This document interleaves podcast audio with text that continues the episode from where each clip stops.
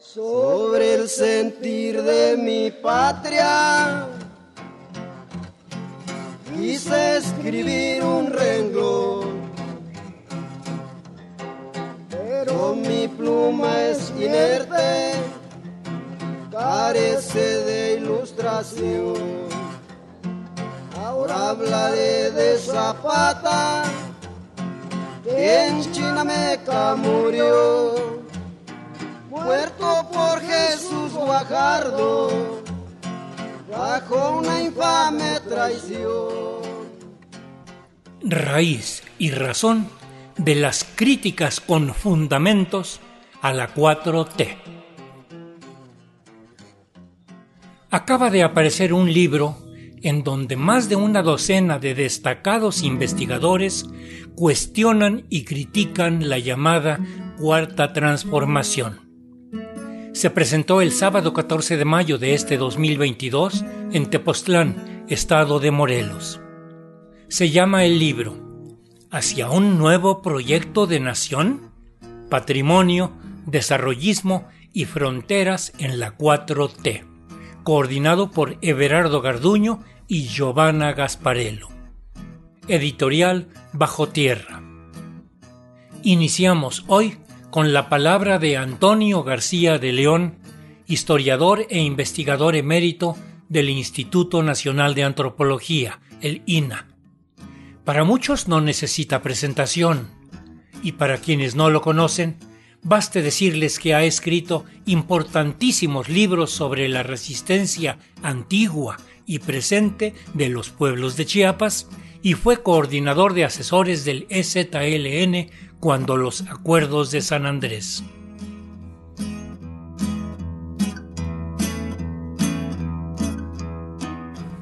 El libro que ahora presentamos es un recuento necesario de trabajos de investigación que abordan aspectos puntuales referentes a los impactos sociales y económicos del proyecto de nación, propuesto en varias dimensiones por el actual régimen, impactos que atañen a las realidades regionales, acerca de las políticas públicas, de lo que se ha dado en llamar también la cuarta transformación. Es además un muestreo general de lo que ha significado el cambio en cuestiones que tienen que ver, o el supuesto cambio, en cuestiones que tienen que ver con esta nueva orientación estructural del gobierno, que por decreto y por sus intenciones pretende sustituir a un cuestionado, entre comillas, también pasado neoliberal, que se implementó desde las reformas de Miguel de la Madrid en 1982.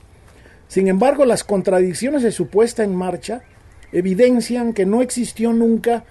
un proyecto realmente estructurado que nos llevara a un horizonte de bienestar y a la felicidad total que se nos promete en este proyecto publicado en, las redes. El hecho de que hoy más del 60% de los migrantes deportados desde los Estados Unidos sean mexicanos revela el fracaso de las políticas asistencialistas y el aumento de la violencia sin control que ha orillado a los mexicanos a asilarse en el norte.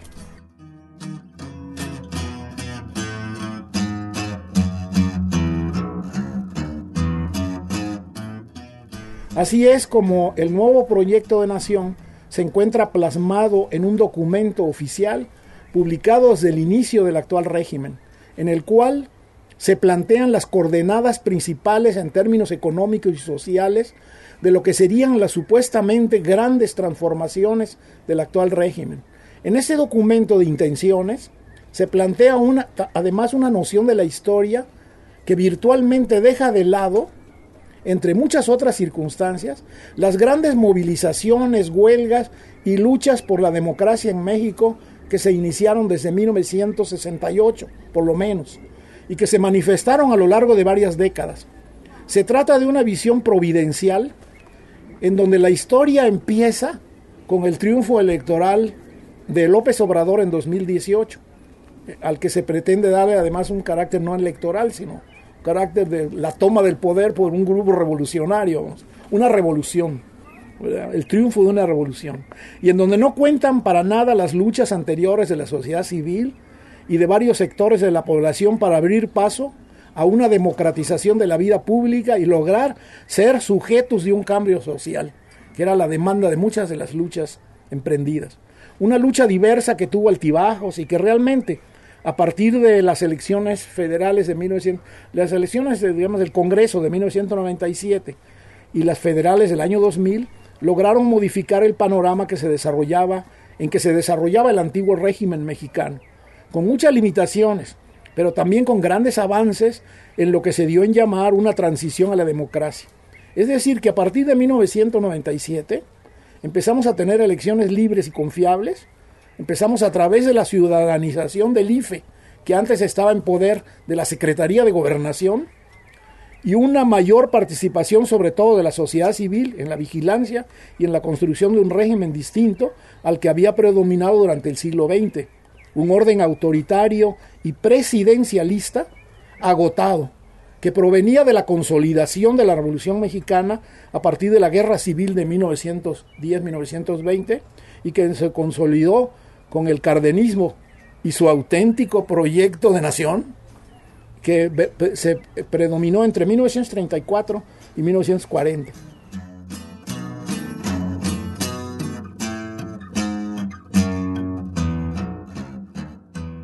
En este libro hay asimismo varios enfoques acerca de las nuevas relaciones de la llamada cuarta transformación con los pueblos indígenas. Es uno de los temas principales. Por ejemplo, Margarita Hope eh, investiga el tema en el sentido de que la diferenciación social y étnica es en última instancia una construcción narrativa del Estado, principalmente desarrollada eh, después de la Revolución, en diferentes fases de su desarrollo, afinada a partir de la Revolución. También Francisco López Bárcenas plantea diferentes aspectos de una renovación del caducado indigenismo revolucionario, aquel de Aguirre Beltrán, Alfonso Caso, etc. Gamio, encontrando que además a dichas políticas se han añadido ahora acciones orientadas hacia la dispersión y la represión de las luchas anteriores, un aumento exponencial de la militarización en las zonas indígenas y el estallamiento de la comunalidad de los pueblos, privilegiando, como ocurrió en la época de los liberales del siglo XIX y de Porfirio Díaz, la propiedad privada, poniendo por delante el trato de los programas con los individuos y no con las comunidades, y echando atrás toda iniciativa propia de los pueblos para decidir con autonomía su propio destino.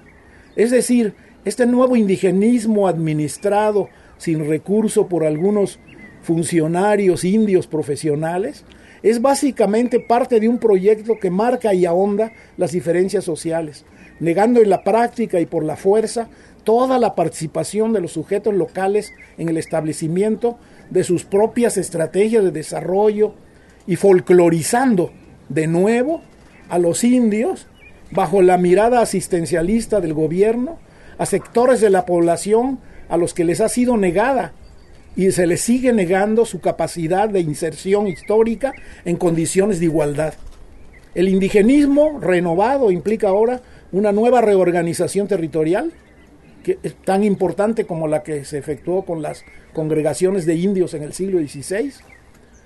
eh, la urbanización y la industrialización deforme, la minería a cielo abierto sobre tierras comunales, como se pretende hacer aquí en el estado de Morelos, así como una violencia represiva contra quienes defiendan sus territorios o el medio ambiente. El número de dirigentes y activistas indígenas asesinados en los últimos años lo demuestra el recuento puntual que hace López Bárcenas en, en su trabajo publicado en este libro.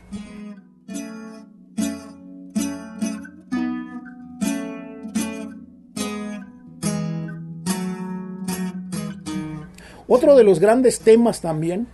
son los megaproyectos. Así se analizan en el libro los avatares del tren Maya, el cual avanza sin estudios de impacto ambiental, esos no importan, despojando tierras y violando el orden constitucional. El corredor del istmo de Tehuantepec, que era en realidad un proyecto de Porfirio Díaz, no es original, el Aeropuerto Internacional Felipe Ángeles, así como la termoeléctrica del Proyecto Integral Morelos y otros, que han sido varios de los puntos de confrontación entre las políticas actuales y la lucha de los pueblos en diferentes regiones del país que ha dejado una enorme cantidad de víctimas, producto de la represión estatal, no del narcotráfico ni de otras violencias.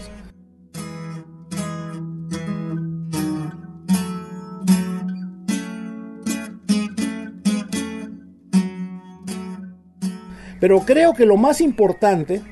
a reserva de lo que aquí se discuta, es la articulación de estos proyectos bajo un esquema de militarización creciente de la vida pública y de las empresas, la entrada del ejército en las empresas públicas, a la manera del modelo implantado en Venezuela, Brasil, de Bolsonaro, Cuba y Nicaragua. Es decir, la implantación de un régimen cívico-militar bajo los designios estratégicos a nivel continental, tal y como lo detallan varios capítulos de este libro que hablan del Plan Puebla, Panamá, la Iniciativa de las Américas, el TEMEC, etc. La conversión del país en la frontera sur de los Estados Unidos, la frontera, la frontera más violenta del mundo, eh, como lo plantean los ensayos de Andrés Fábregas, un destacado antropólogo chiapaneco, eh, muy reconocido en México, y de Daniel Villafuerte, un exalumno mío de la Universidad de Chiapas, la conversión de la Guardia Nacional en un aparato represivo contra los migrantes y el golpe de timón, como se le llama aquí, de las políticas migratorias en prácticas punitivas que reflejan la presencia cada vez más importante de las Fuerzas Armadas en todos los ejes de la política nacional, menos en el combate al narcotráfico. A tal extremo que hoy constatamos que el presidente hace sus giras nacionales e internacionales acompañado por sus jefes militares y no por sus ministros civiles que suponíamos, que algunos no los conocemos, eran la parte fundamental de un gobierno democrático. Me uno pues con entusiasmo a este esfuerzo de investigación que esclarece las posibilidades de construcción de un, de un futuro diferente a partir de una investigación profunda, de una investigación de campo, en donde uno no puede objetar, vamos a decir, la naturaleza de los datos que están analizados en, esta serie de ensayos. Muchas felicidades a Garduño y a Giovanna por, por haber este, compilado este trabajo. Muchísimas gracias.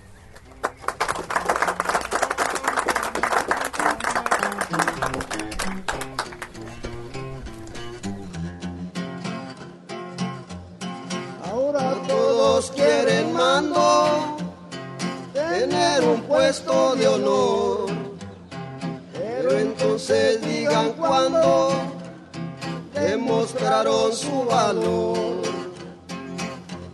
Solo Zapata luchando, permaneció allá en el sur, a sus fuerzas levantando con un patriótico amor.